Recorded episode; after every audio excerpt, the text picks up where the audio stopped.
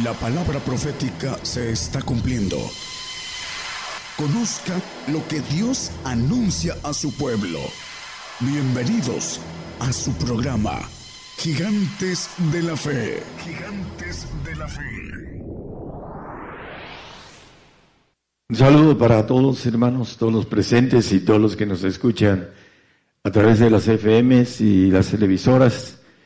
Y un saludo muy especial para Bolivia, que por primera vez eh, estamos entrando a este país boliviano. Un saludo a Evo Escribano.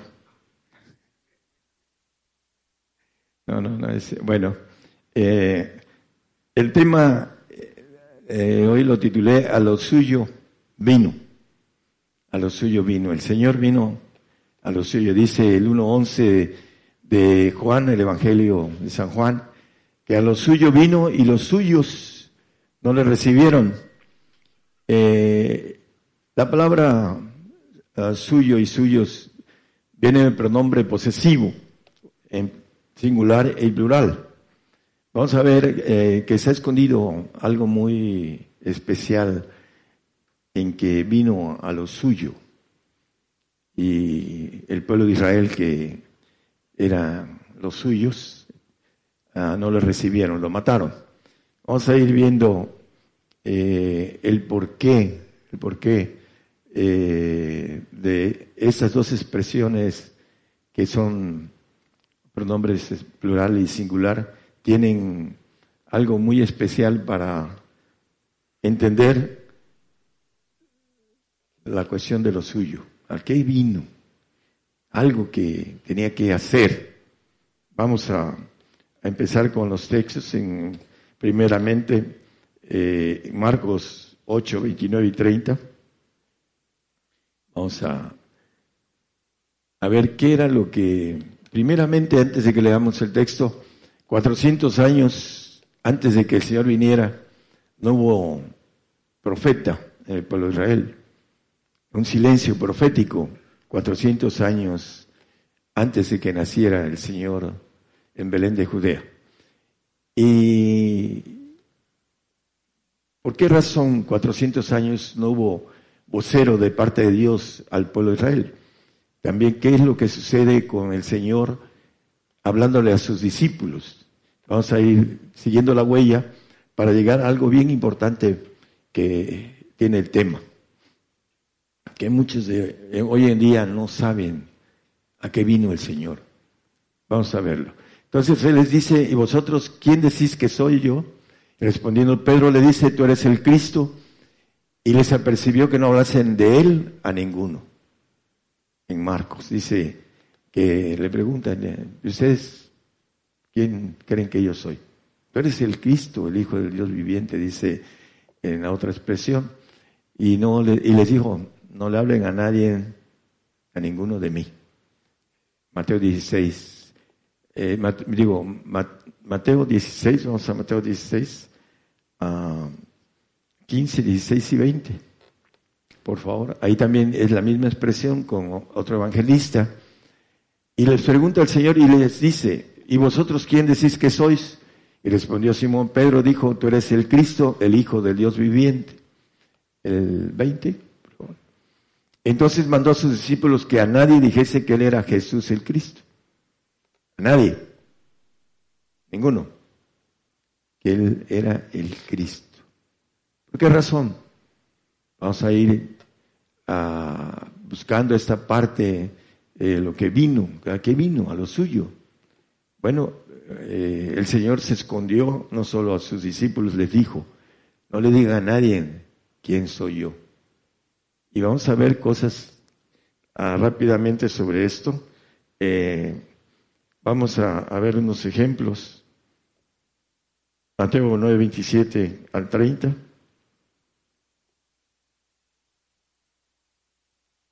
Dos ciegos. Y pasando Jesús de ahí, decían dos ciegos, dando voces y diciendo, ten misericordia de nosotros, hijos de David. 28, por favor. Tiene gracias. Y llegado a la casa vinieron a él los ciegos y Jesús les dice, ¿creéis que puedo hacer esto? Y ellos dicen, sí, Señor. Entonces tocó los ojos de ellos, diciendo, conforme a vuestra fe os sea hecho. Y los ojos de ellos fueron abiertos y Jesús les encargó rigurosamente diciendo, mirad que nadie lo sepa. Hablando de eh, sanidades fuertes estos ciegos. Ya no le digan a nadie que, que fueron sanados por mí, en otras palabras. Vamos a otro texto, en Lucas 8, 53 al 56, habla de cuando levantan Tabita, muerta. Dice, y hacían burla de él, del Señor, sabiendo que estaba muerta, la hija de Jairo. Mas él tomándola de la mano clamó diciendo, muchacha, levántate. Entonces su espíritu volvió y se levantó luego, y él mandó que le, le diesen de comer, y sus padres estaban atónitos, a los cuales él mandó que a nadie dijesen que había sido hecho, lo que había sido hecho. Que su hija había resucitado, a nadie. Se escondía el Señor, no solo en hasta en la resurrección de Tabita, no le digan a nadie, les mandó a decir, sobre todo a sus padres, pero como eran todos ellos chismosos, iban y publicaban, no, pues imagínense que alguien le dé la vista desde, desde que vienen desde nacimiento, lo primero que hace uno es hablar de ello, ¿no? Pero bueno, él decía que a nadie, a ninguno.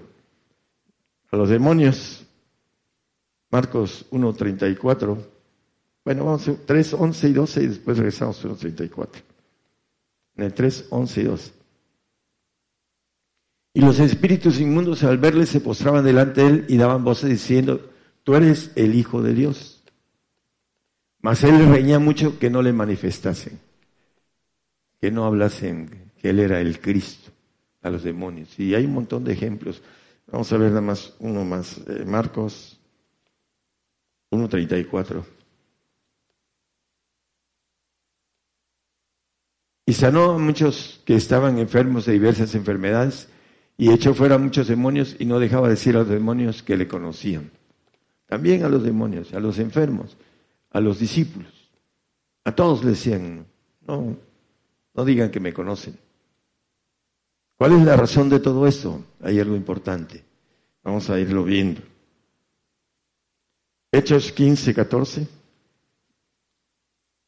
A seguir la huella de a qué vino el Señor, a lo suyo. Simón ha contado cómo Dios primero visitó a los gentiles para tomar de ellos pueblo para su nombre a lo suyo. A suyo vino. ¿A qué vino? A visitar a los gentiles. A eso vino el Señor. Había llamado eh, a un pueblo por el clamor del pueblo, así lo dice en el Antiguo Testamento, que estaban en esclavitud el pueblo de Israel y clamó a Dios y Dios los escuchó. Dice la Biblia que el que clama se le oye. Y Dios oyó el clamor del pueblo de Israel y lo sacó de Egipto con mano poderosa. ¿Y qué pasó? A los 40 días estaban adorando un becerro. Ese fue el que nos sacó de Egipto. Y dice, pueblo duro de servicio y rebelde. ¿Y qué hizo con el pueblo de Israel? No entró en los planes en ese tiempo. Por supuesto que el pueblo va a volver a ser ingerido el, el milenio, pero el Señor los hizo a un lado, los desechó por causa de su dureza de servicio y de rebeldía, dice la palabra. Entonces, aquí dice que eh, Pedro, Simón Pedro, y se ha contado cómo eh, Dios, el Señor, vino a visitar primero a los gentiles. Vamos a ir viendo con claridad de esto, hermanos. Hechos 28, 28.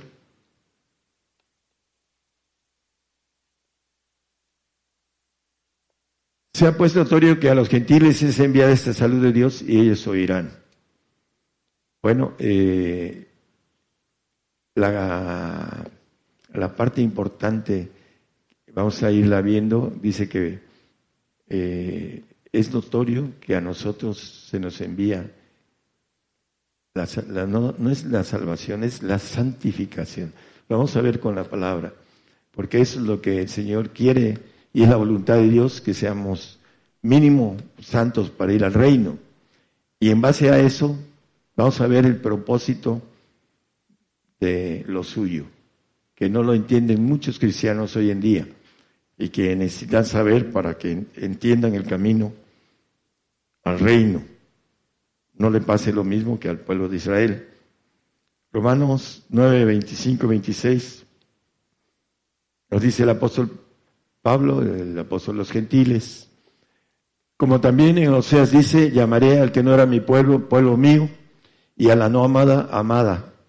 Y será en el lugar donde le fue dicho, vosotros no sois pueblo mío, allí serán llamados hijos del Dios viviente. Nosotros, los gentiles, los que no éramos pueblo, a lo suyo vino, a lo suyo, a darnos luz, dice eh, uno de los textos. Ah, vamos a Mateo 12, 18. No traigo el de luz, eh, no sé si es el Lucas 1.32, creo. 1.32. Bueno, he aquí mi siervo, el cual he escogido, mi amado, hablando del Señor, en el cual se agrada mi alma, pondré mi espíritu sobre él y a los gentiles anunciará juicio. Y dice en el Lucas 1.32 que, 2.32, dos, disculpen, luz para ser revelado a los gentiles y la gloria de, tu pueblo Israel. La luz que el Señor viene eh, a través de la revelación de los misterios. Ahorita vamos a ver que los misterios son para nosotros. Lo hemos leído una y otra vez. El punto, ahorita regresamos al texto anterior, espérenme hermano, ahorita. Es importante porque ese otro es base para algo importante.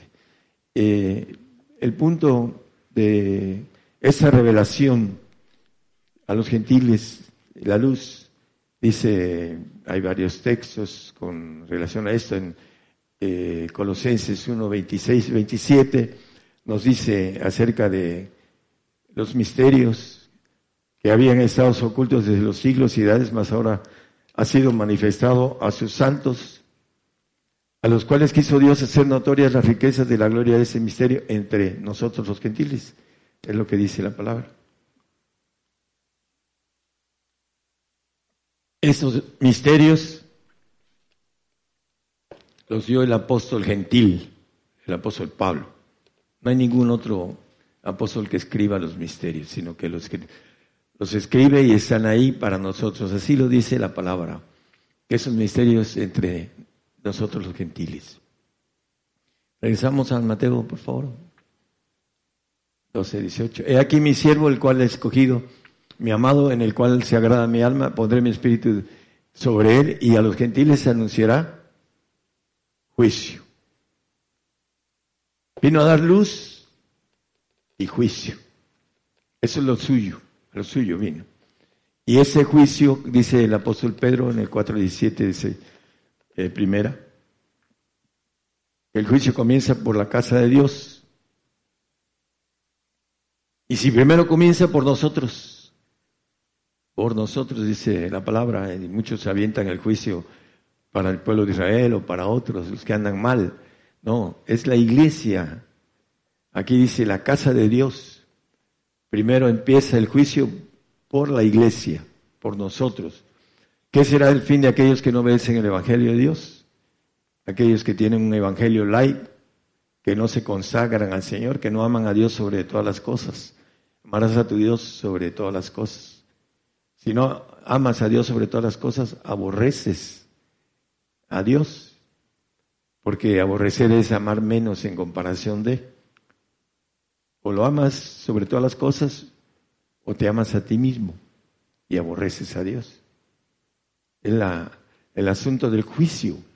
Dice también en eh, Primera de Corintios 15, 37 y 38 creo maneja, dice que si nos examinamos a nosotros mismos, dice, eh, nos hallamos que estamos, no seríamos juzgados.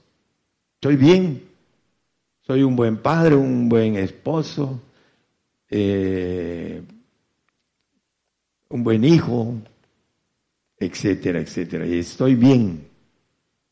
¿Cuántos dicen eso? Un montón de gente dice que están bien y no tienen a Dios en primer lugar.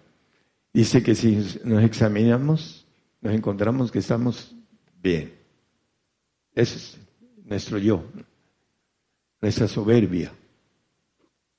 Creemos que estamos bien. Bueno, el siguiente, 32. Mas siendo juzgados, el juicio es un juzgado, es, es, es lo que se hace en un juzgado, el juicio. Y somos castigados. El juicio es castigo. Ahorita lo vamos a ver. Para que no seamos condenados con el mundo. Entonces él dice que vino a dar juicio a los gentiles, lo suyo. Vino a anunciar luz y juicio a nosotros los gentiles, para que podamos ser santos e ir al reino de, los cielos, al tercer cielo, al tercer cielo de Dios. El evangelio del reino nos lleva al evangelio del reino. Y en esta parte, hermanos, de castigar, aquí somos castigados del Señor, nos dice eh, Jeremías 10:24, castígame con juicio, no con tu furor para que no me aniquiles. Ahí lo dice. El juicio es castigo. Y es muy claro, el castigo en el Hebreos 12:10 dice que el Padre de los cielos nos castiga para que recibamos nuestra santificación. Y aquellos a la verdad por pocos días nos castigaban, nuestros padres. Ahora ya no se puede castigar a los hijos según las leyes humanas. Dice, mas este, el Padre de los cielos, para lo que nos es provechoso, para que recibamos su santificación. Nos castiga el juicio es castigo. Y el castigo comienza por la casa de Dios, por nosotros. Y Él vino a anunciar castigo para los gentiles, juicio para nosotros. Y el, el gentil, igual que el pueblo de Israel, no quiere la corrección, no quiso la corrección. Mataron a todos los profetas. Y no es la excepción. Acá también van a matar los verdaderos profetas. este, el punto de referencia, hermanos, que la voluntad de Dios es nuestra santificación, dice eh, segunda de Tesalonicenses, perdón, es primera 4.3, dice que eh, la voluntad de Dios es nuestra santificación. Es el mínimo para que veamos al Señor. Sin santidad nadie verá al Señor, dice Hebreos 12.14 y seguir la paz con todos y sin la santidad, la cual nadie verá al Señor. Ese es el, punto importante. Si queremos tener vida eterna, necesitamos entender que el propósito, el pronombre posesivo del Señor a lo suyo, en de manera particular, los gentiles, vino a darnos luz y a darnos juicio porque somos castigados, dice eh, Lamentaciones 5.7, por causa de nuestra genética. Por eso somos castigados. Nuestros padres pecaron y son muertos y nosotros llevamos sus castigos. La genética que traemos, que trae pecado y por eso somos, tenemos iniquidad y algunos cuando producen mucha iniquidad, producen mucho pecado. El punto importante es evitar beber iniquidad como agua, dice el salmista, para evitar perderse.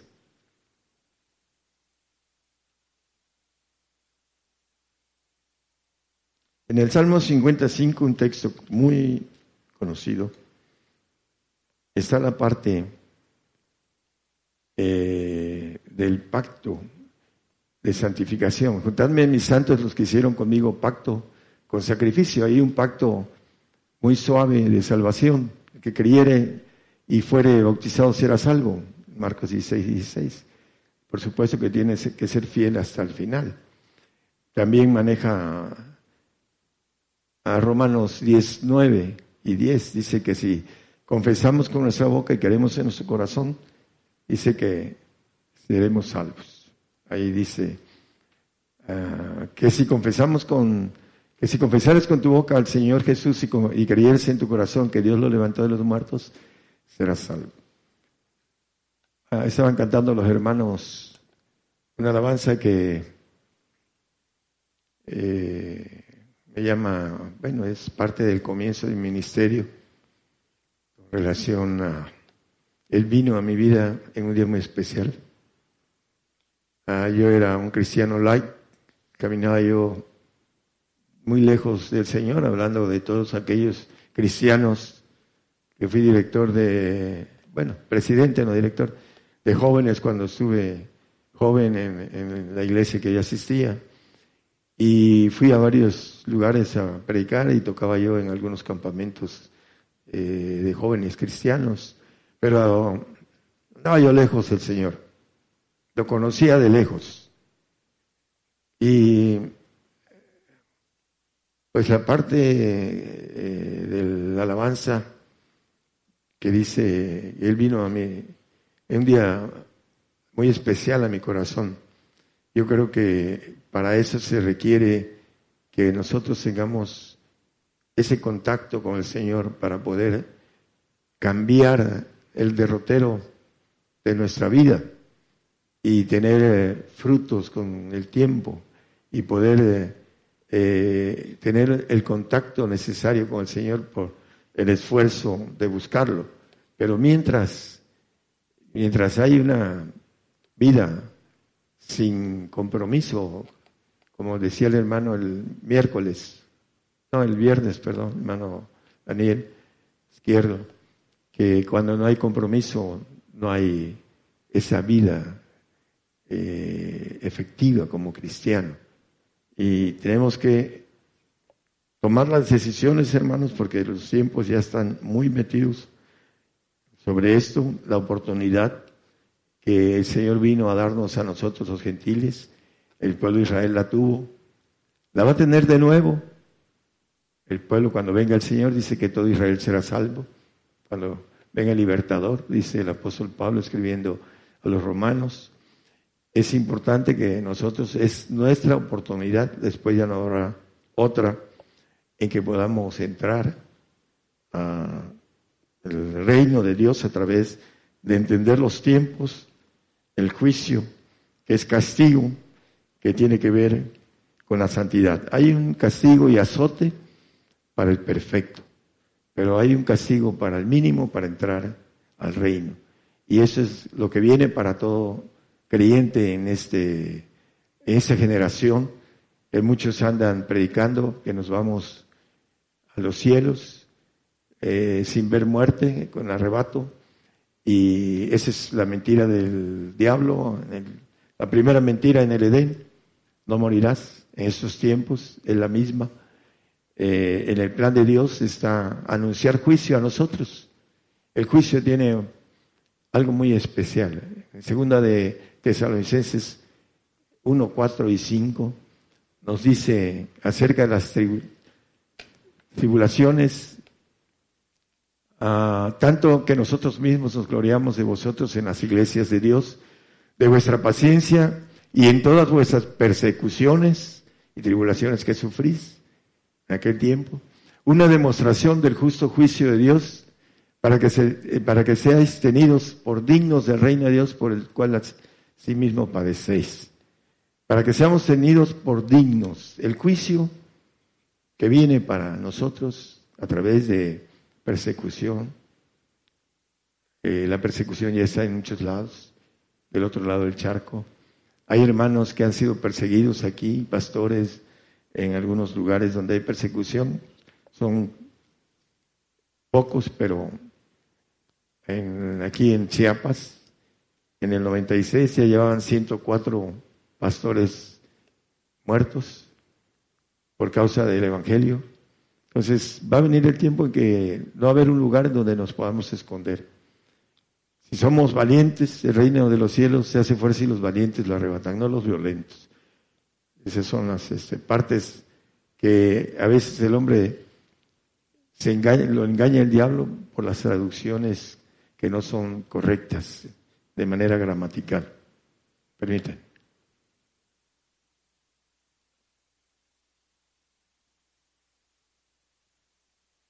El salmista dice en el 19, 9, dice que el temor de Jehová limpio que permanece para siempre, los juicios de Jehová son verdad todos justos. Y además dice, son deseables en el 10, más que mucho oro, dice, que el oro y más que mucho oro afinado, y además más dulce que la miel, el juicio. El salmista decía eso, era un rey que tenía todo, que expresa esto. Tenía mucho dinero y tenía poder, tenía un pueblo que lo amaba. Fue el, rey más amado de Israel, David, el mejor rey de todos los que tuvieron. Y sin embargo, él dice que el juicio es más dulce que la miel. Él deseaba ser enjuiciado por Dios para ser limpio, para tener, para ser digno del reino. Ahí va a estar él como rey. Cuando venga el Señor se va a levantar del polvo y va a volver a ser rey. Y después va a ser transformado para ser rey en la eternidad, David. Esa era su expresión, más dulce que la miel. Muchos le tienen miedo al juicio y se abrazan el arrebato porque no quieren atravesar la corrección, el castigo. Ese punto importante que nos maneja la palabra con relación a nuestra fe.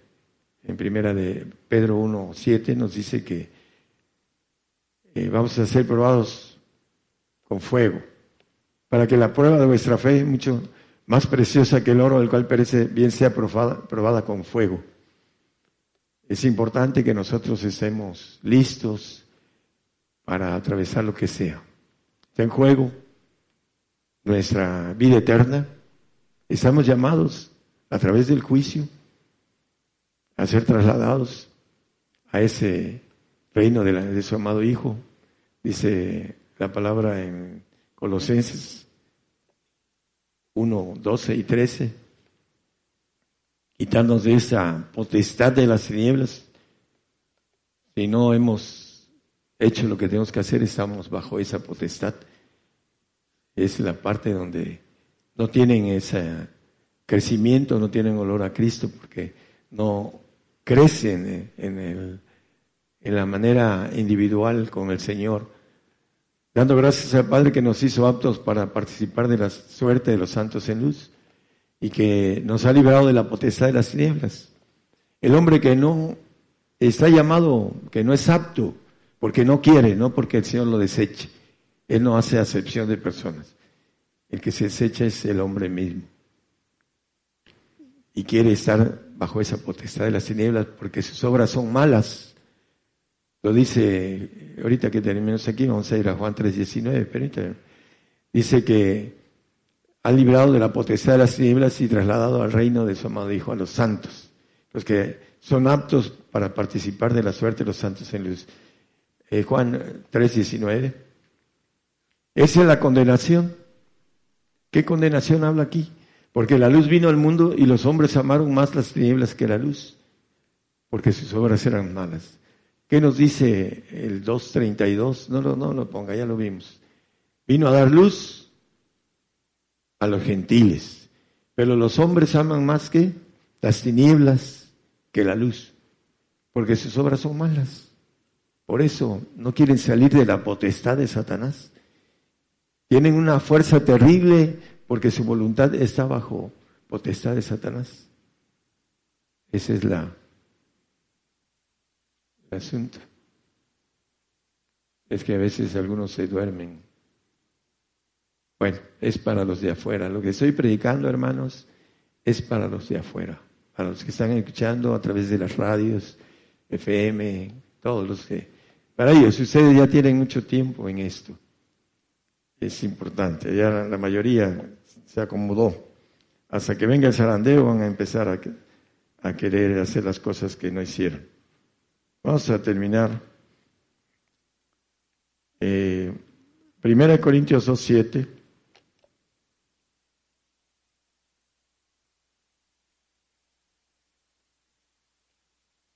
Mas hablamos sabiduría de Dios en misterio, la sabiduría oculta, la cual Dios predestinó antes de los siglos para nuestra gloria.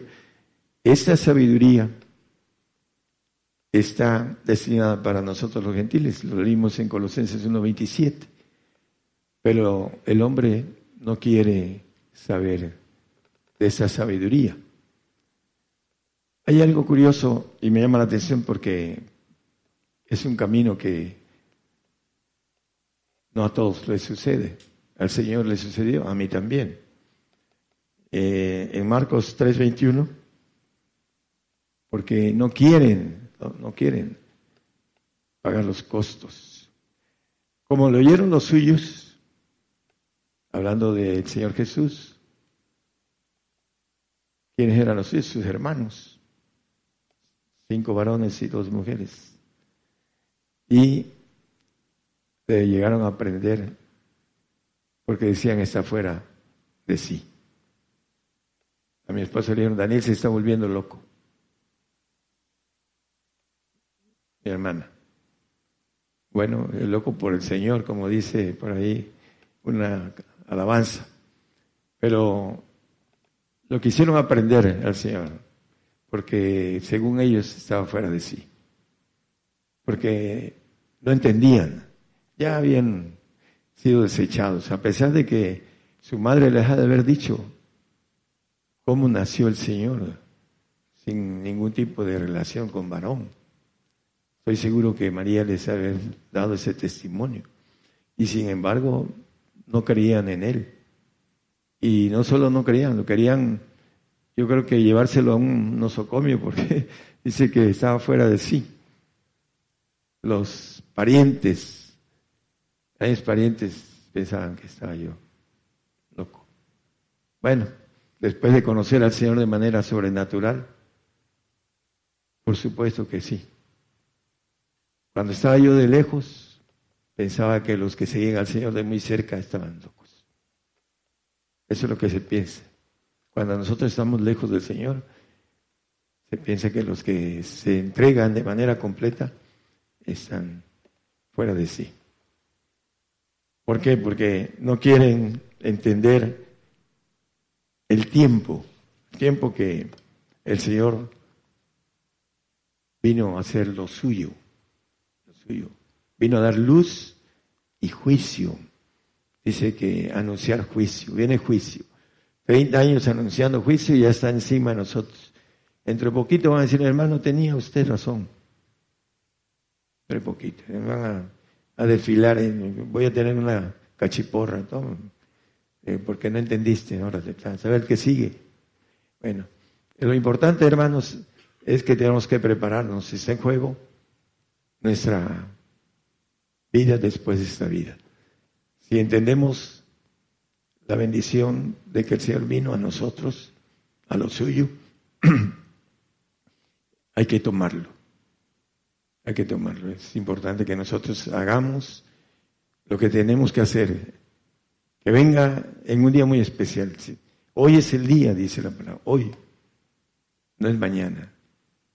Entonces, tenemos que hacer un compromiso para poder estar firmes el día malo. Porque viene el castigo, el azote. Para que podamos ser dignos del reino de Dios. Que el Señor los bendiga. Por el día de hoy hemos conocido más de la palabra profética más permanente que alumbra como una antorcha en un lugar oscuro hasta que el día esclarezca y el lucero de la mañana salga en vuestros corazones. Esta ha sido una producción especial de Gigantes de la Fe.